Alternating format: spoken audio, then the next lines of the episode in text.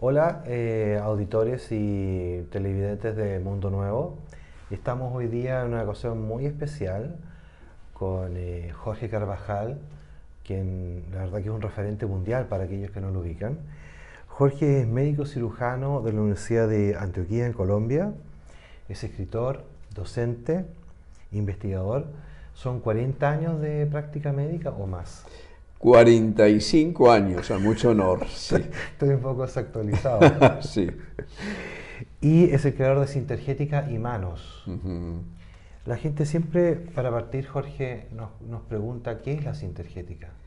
Bueno, yo no sé, realmente todavía sigo buscando. Sí.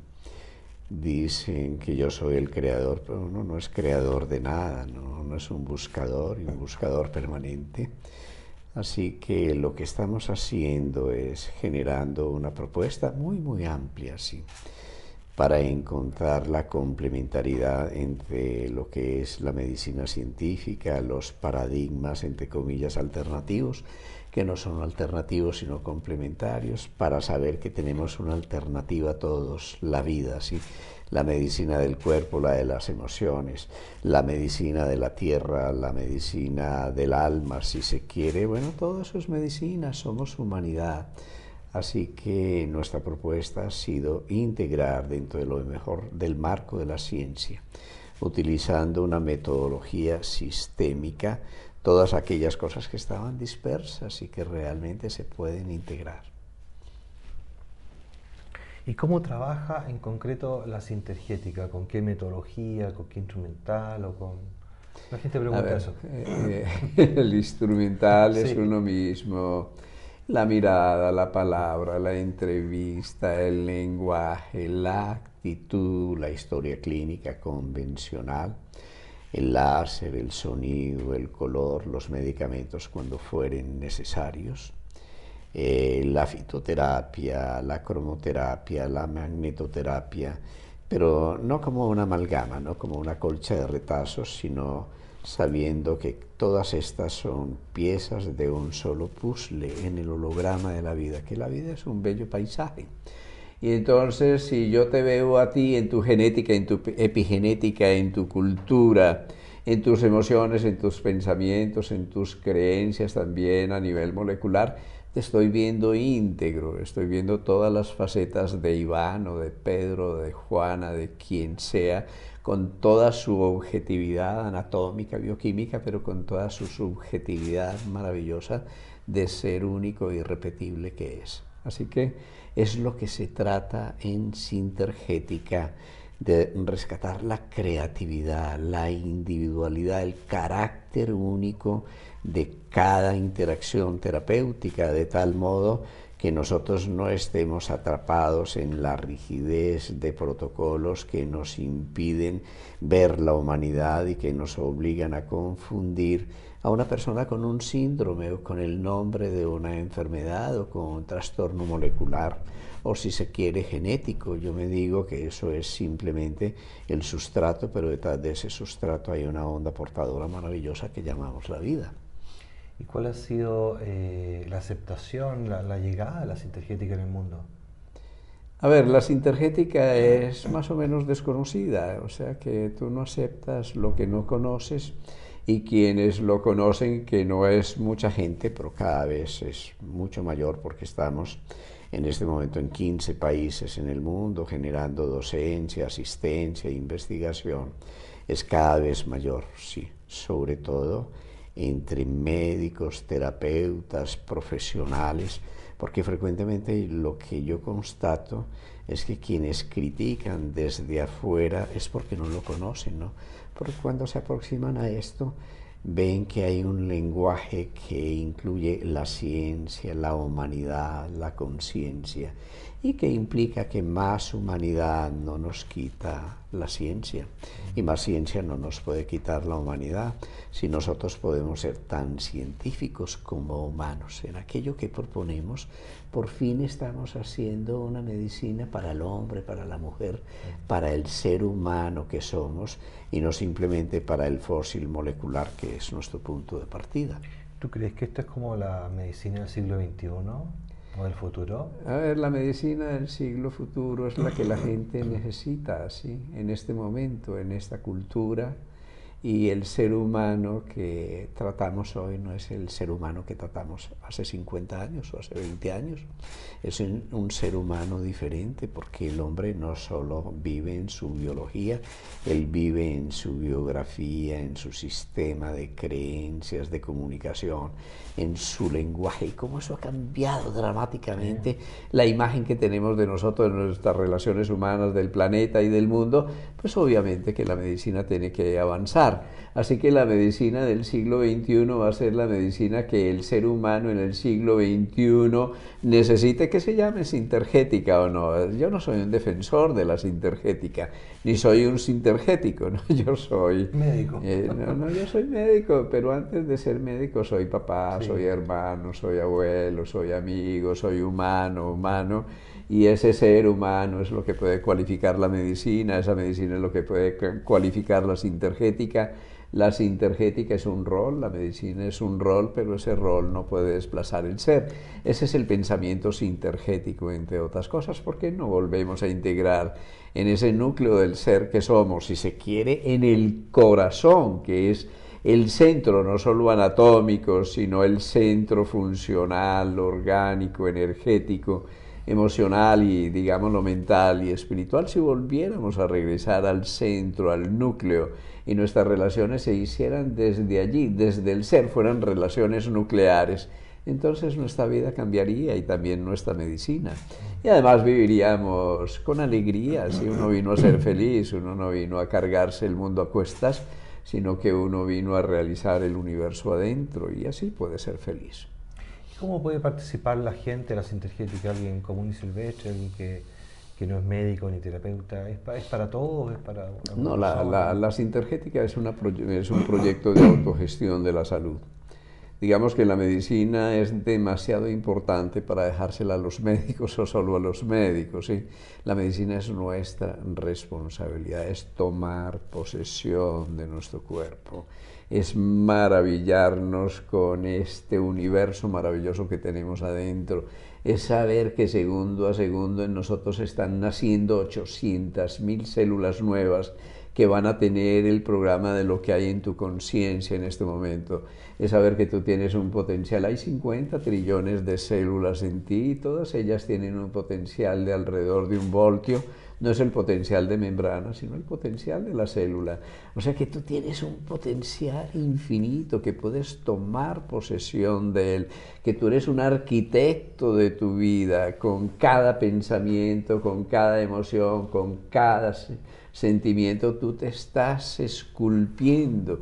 Es que tú vives en tus relaciones humanas, pero las relaciones humanas son en primer lugar las relaciones contigo mismo. Y cuando tú comprendes esto, entonces empiezas a ser el creador de la obra maravillosa, la obra de arte que es tu propia vida, ¿sí? Y no simplemente vas a vivir una vida de segunda categoría de dependencia, de autoridad o de creer que el problema de la medicina, el problema de tu salud es problema de los médicos o del Estado, ¿no?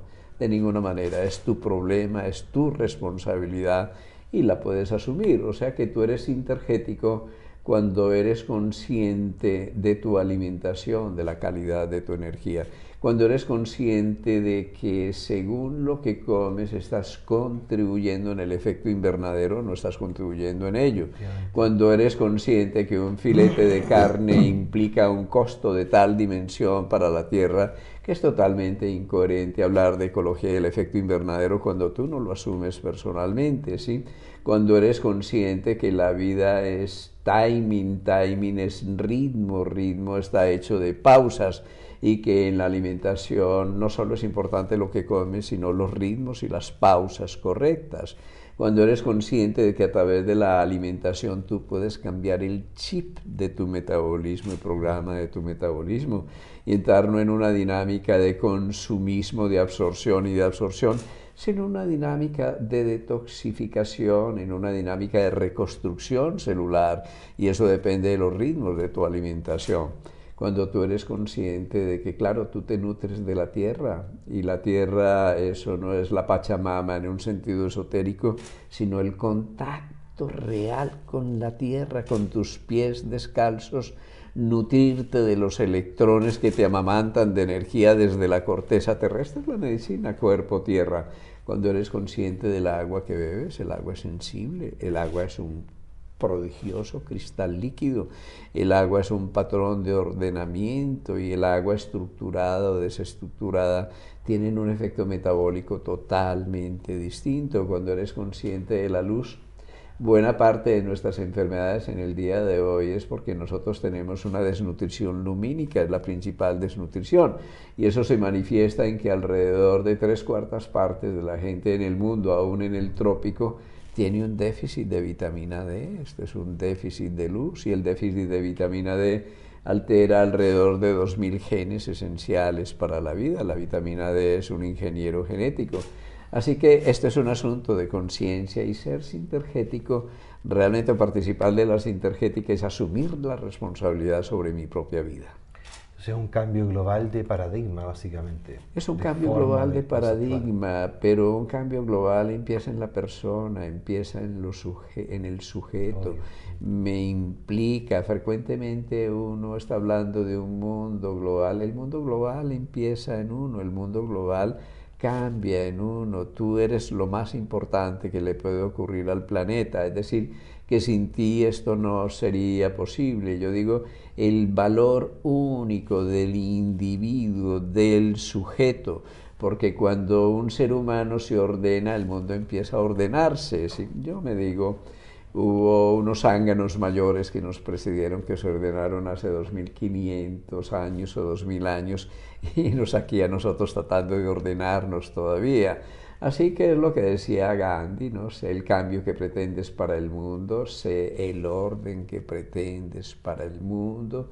Esto no es tanto crítica ni tanto juicio, el problema del mundo no son los malos, son los que se dicen buenos, que no han encendido su corazón, porque el mal al fin es simplemente la sombra que revela la ausencia de luz. Entonces lleva tu luz, sé la luz que pretendes predicar para el mundo, predica con tu ejemplo, con tu propia vida, que el conocimiento no sea un barniz externo, sino que sea algo que te transforme desde adentro y eso es que el conocimiento es a la mente lo que la experiencia es al cuerpo. Tú tienes que encarnarla, lo tienes que volver bioquímica, lo conviertes en tu cuerpo, en tus neurotransmisores, en tus neuropéptidos, en tu conectividad neuronal. Y cuando lo logras, no de tejas para arriba, pero también de tejas para abajo, y transformas así, tu cuerpo, vas a entender que el cuerpo es mente, es decir, que el cuerpo es espiritual también, una espiritualidad que nos aleja en el sentido trascendente de la palabra, realmente no es espiritual, lo espiritual es que lo podamos vivir en cuerpo y alma íntegramente. Me recuerda a Krishnamurti con la transformación personal. Claro. Sí, me resuena mucho. Claro, pero es la sabiduría eterna, ¿no? Digamos, eso es la sabiduría perenne. Estas son las mismas cosas que se han dicho hace miles de años, en todos los tiempos, en todas las culturas, desde todas las religiones, desde todas las propuestas filosóficas. Cambia un poquito el lenguaje, ¿sí?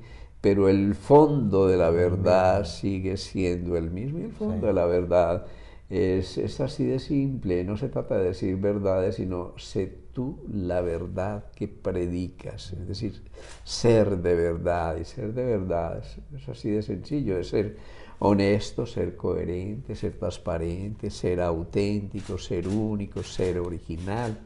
Ser de verdad es ser alegre porque en el trasfondo del ser hay ese núcleo de inocencia, de levedad y de alegría que nos hace entrar en comunión ser de verdad es vivir apasionadamente, porque es que uno no podría vivir bien sin reencantar la vida, sin saber que la vida es encantadora, sin tener pasión por la vida. Ser de verdad es reconocer que adentro hay una maestría interior y alcanzar esa maestría, que no tenemos que ser mejores ni perfectos, porque somos únicos y eso es mejor que mejores o perfectos. ¿sí? Y ser de verdad, más allá de eso, es descodificar el mundo, ver el mundo más allá de las apariencias, de las formas, de las cositerías y penetrar en el mundo de las cualidades, de la esencia, el mundo de los significados que hace significativa la vida. Tú junto con la medicina no tenías una beta eh, de la poesía, la literatura. A ver, la medicina es poesía, no, la medicina es poesía, la medicina es filosofía, la medicina es arte la medicina es literatura, la medicina no es solo ciencia. De pronto nos encajonamos en la ciencia y entonces creemos que lo que no es científico no es verdad. Pues mi mujer no se puede escribir desde el punto de vista de la ciencia, pero yo estoy profundamente enamorado de ella todavía después de 45 años y un amor que se renueva en 45 años. No es algo que podamos medir ni podamos explicar desde la ciencia, la dulzura, la ternura, la esperanza, la confianza, el amor, la verdad, el ser, la misma energía, son cosas que no podemos medir sino por sus efectos.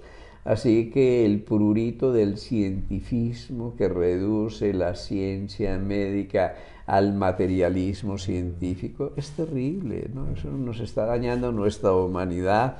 Entonces la medicina, digamos, la ciencia es una recién nacida. El arte de sanar tiene miles de años y no podemos reemplazar el antiguo arte de sanar por la ciencia sanar son complementarios. ¿sí? Entonces en la vida hay arte, en la vida hay filosofía, en la vida hay espiritualidad que no religiosidad.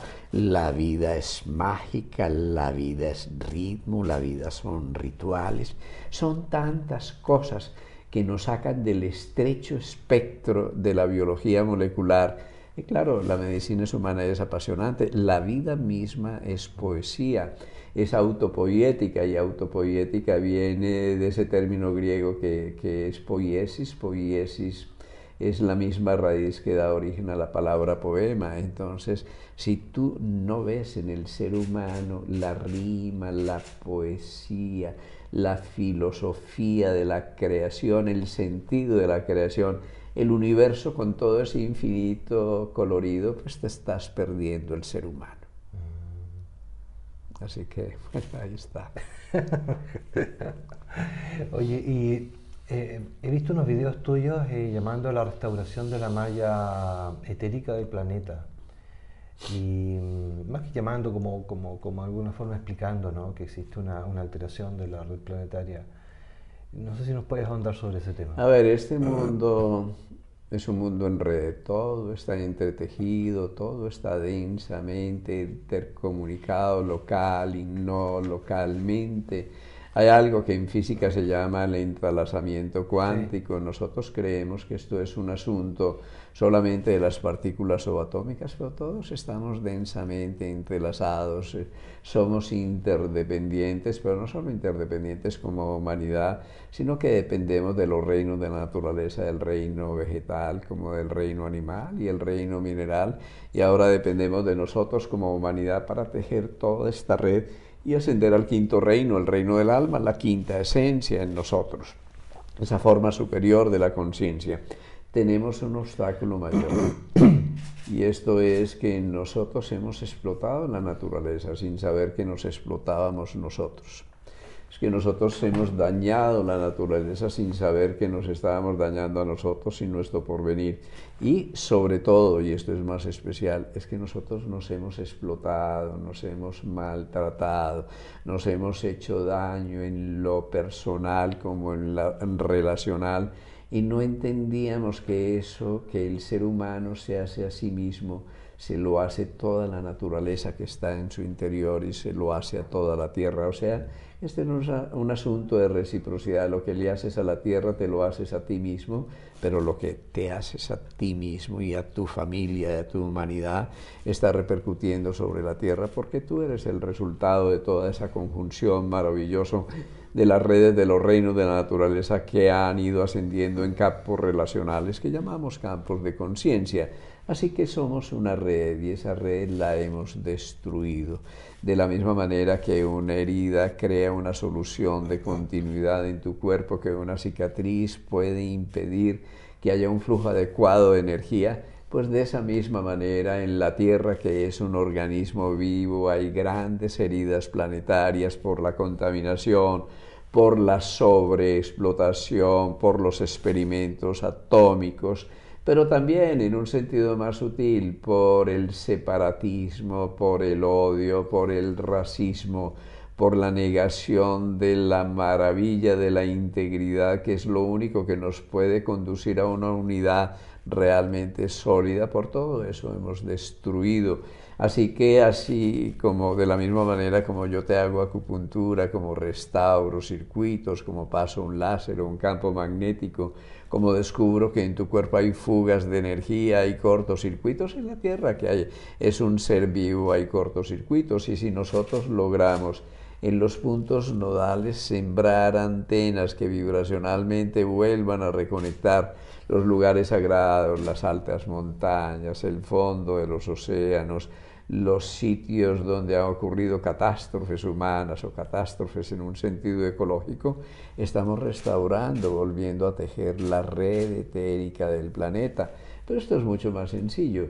Si tú vas caminando conscientemente por un planeta que es un planeta vivo, cada uno de tus pasos conscientes va generando un tejido, es parte de un hilo que va a restaurar el tejido de la Tierra. Así que la propuesta es muy sencilla, hay más de mil antenas sembradas. Esto es producto de más de 10 años de investigación, es producto de todo lo mejor de la sintergética, es producto de grupos de meditación, de peregrinación que han estado en los Himalayas, han estado en el África, en los Andes, en los sitios sagrados del mundo que han recorrido todo este territorio de la diáspora desde el Australopithecus, desde el que nosotros partimos y nos expandimos a todos los continentes, así que es volver a retomar esos antiguos caminos sagrados de la humanidad, el del monte Kailas, por ejemplo, donde peregrinan buena parte de los hindúes, el camino de Santiago, que es como el río mayor de Europa, ese río de espiritualidad, de fe, de consagración que año a año durante tantos años han recorrido millones de peregrinos.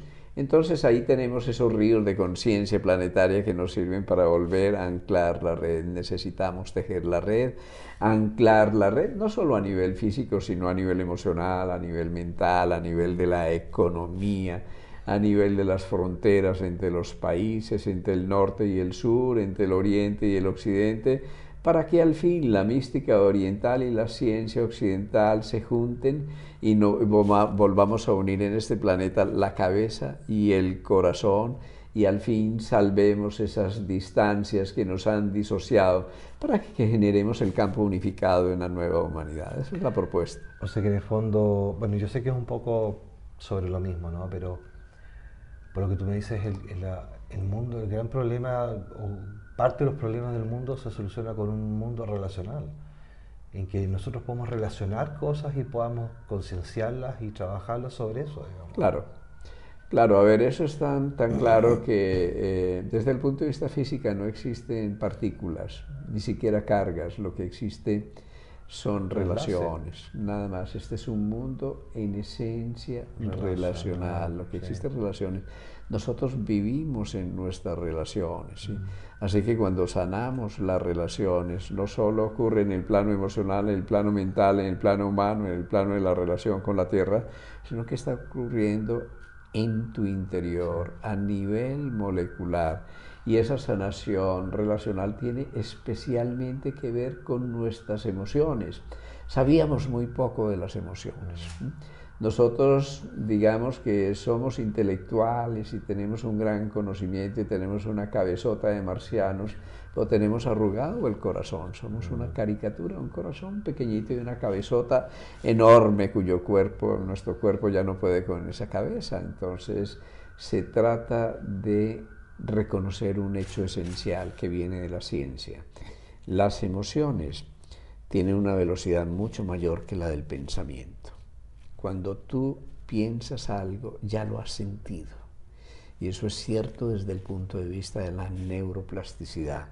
O sea que tú sientes primero y luego formulas el pensamiento, pero ya en tu inconsciente profundo ha habido un oleaje de las emociones que se ha movido en el campo neuronal y también desde el punto de vista eléctrico y energético.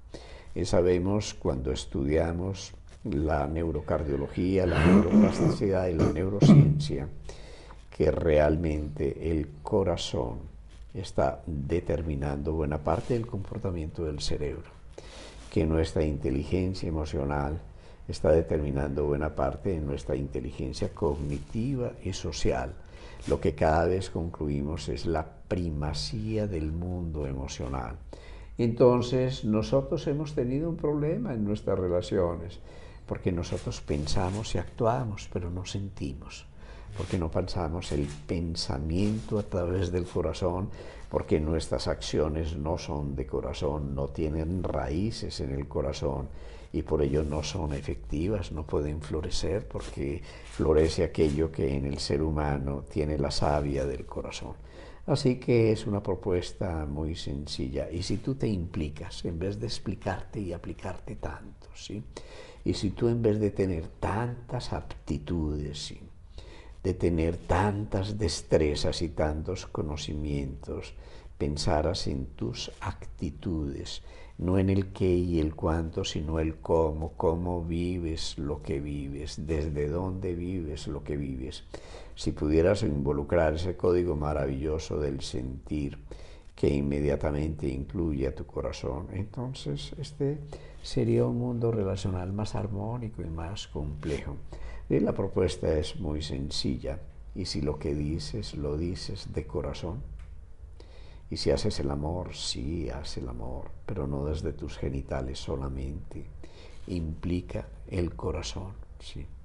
Y si tu trabajo no es el lugar donde tú gastas tu energía, sino el lugar a donde llevas tu corazón, lo mejor de tu corazón, ¿qué ocurriría? Sí.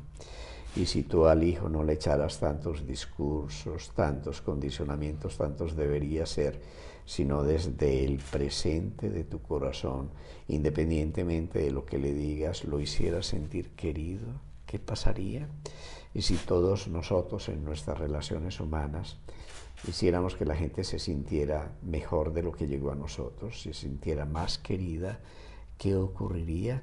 Y si lo mismo ocurriera con el pájaro, con la flor, con el bosque, con la tierra que pisas, y supieras que estás viviendo y vibrando en un planeta vivo, y dieras estos pasos conscientemente, sabiendo que ir por la vida no es ir siempre de ida, que un día has de regresar sobre tus propias huellas, sobre tus propios pasos, que aquello que sale de ti, la ley del boomerang, más tarde o más temprano, va a llegar a ti y multiplicado. ¿sí? Entonces, ¿cómo serían nuestras relaciones humanas? Esto es un asunto de relaciones y nada más. O no relaciones con los otros, no, las relaciones con los otros dependen de una cosa clave, cómo te relacionas contigo mismo. Mm. La relación con tu mujer depende de cómo te relacionas con tu propio femenino, nada más. Los líos con tu mujer son líos adentro, interiores, con tu propio femenino. Cuando lo resuelves dentro de ti, lo armonizas hacia el exterior. O sea que la solución es interior y está más cerca de lo que pensabas. La solución está en tu corazón y no es una solución del intelecto, sino desde ese código del sentir que es total Así que cuando nosotros podemos llegar a una sanación, a una reintegración emocional, cuando podemos en nosotros redimir el miedo y aprender su lección, la del miedo, la de la ira, la de la tristeza, la de las obsesiones y liberar todo eso y vivir en comunión interior con alegría apasionadamente, entonces las cosas se van resolviendo, la solución está dentro de ti. Para terminar, Jorge, eh, te quería preguntar, bueno, participé de un webinar hace algún tiempo atrás que tú diste de, mm, de un plan de cinco años partiendo por el año de la Tierra. Entonces me gustaría que tú pudieras como contarnos más sobre este plan.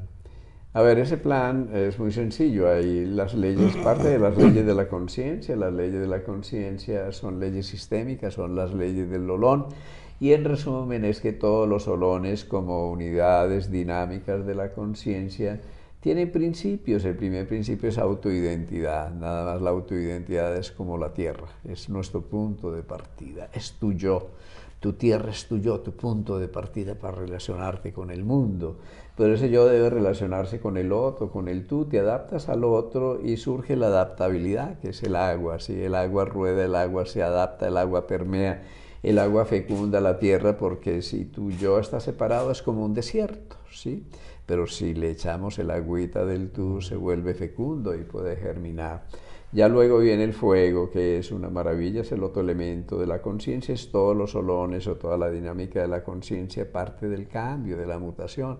Todas las cosas evolutivamente están en un proceso de cambio, emergen de un nivel a un nivel superior de la conciencia. Es decir, que tú tienes un olón que se llama cloro, y otro que se llama sodio, separaditos, pero si tú los juntas, qué maravilla, un gas venenoso y un eh, metal explosivo se juntan la humilde sal de cocina, eso se llama la emergencia, eso es impredecible a través del punto de partida, todos los solones emergen y esa emergencia es la propiedad del fuego porque el fuego es transmutador, el fuego sublima, el fuego purifica, el fuego transmuta y va ascendiendo. El otro es la propiedad del aire, que es como la mente y que permite la comunicación. Y el último es el vacío, es el éter, es la conciencia propiamente dicha, es el campo cuántico que permite que todos los elementos se vayan integrando. Entonces, ¿qué es lo que proponemos? Un año de la Tierra, la Tierra de la Paz.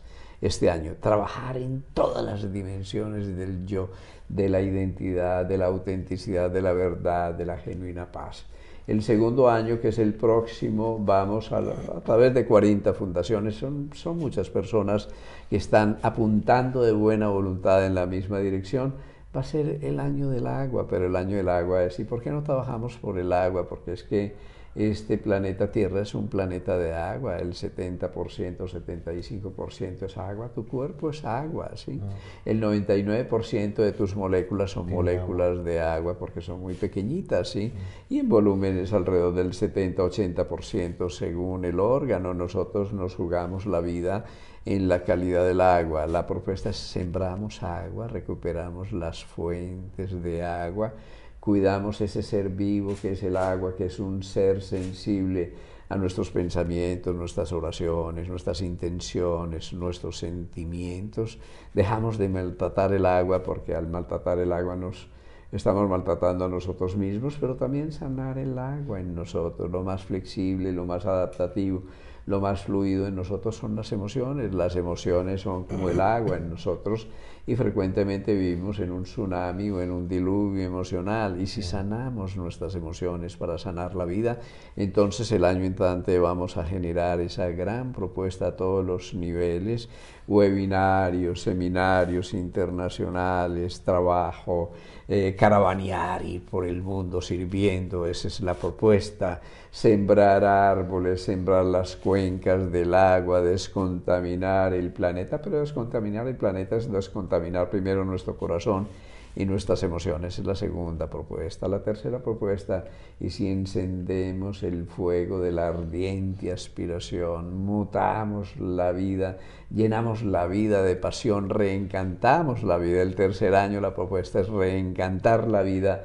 llenar esto de sentido, de pasión y saber que vivir ya es una cosa maravillosa, es un milagro, es algo extraordinario y conectarnos con ello a la gran cadena de la vida para con toda ella poder ascender. El cuarto año va a ser el de la meditación, el de mindfulness, el de la atención, el del yoga, el de la ciencia, de la unión, el de la mente, la integración. El año del aire, ¿no? Sí, el año del aire. Y el quinto año es el año del vacío, del campo cuántico, de la conciencia de regresar a la conciencia como el hilo conductor o la materia prima de toda la evolución y saber que nosotros tenemos conciencia de nosotros mismos, conciencia de la conciencia, pero realmente todo cuanto existe representa un nivel de la conciencia evolutiva, la materia prima de la evolución es conciencia.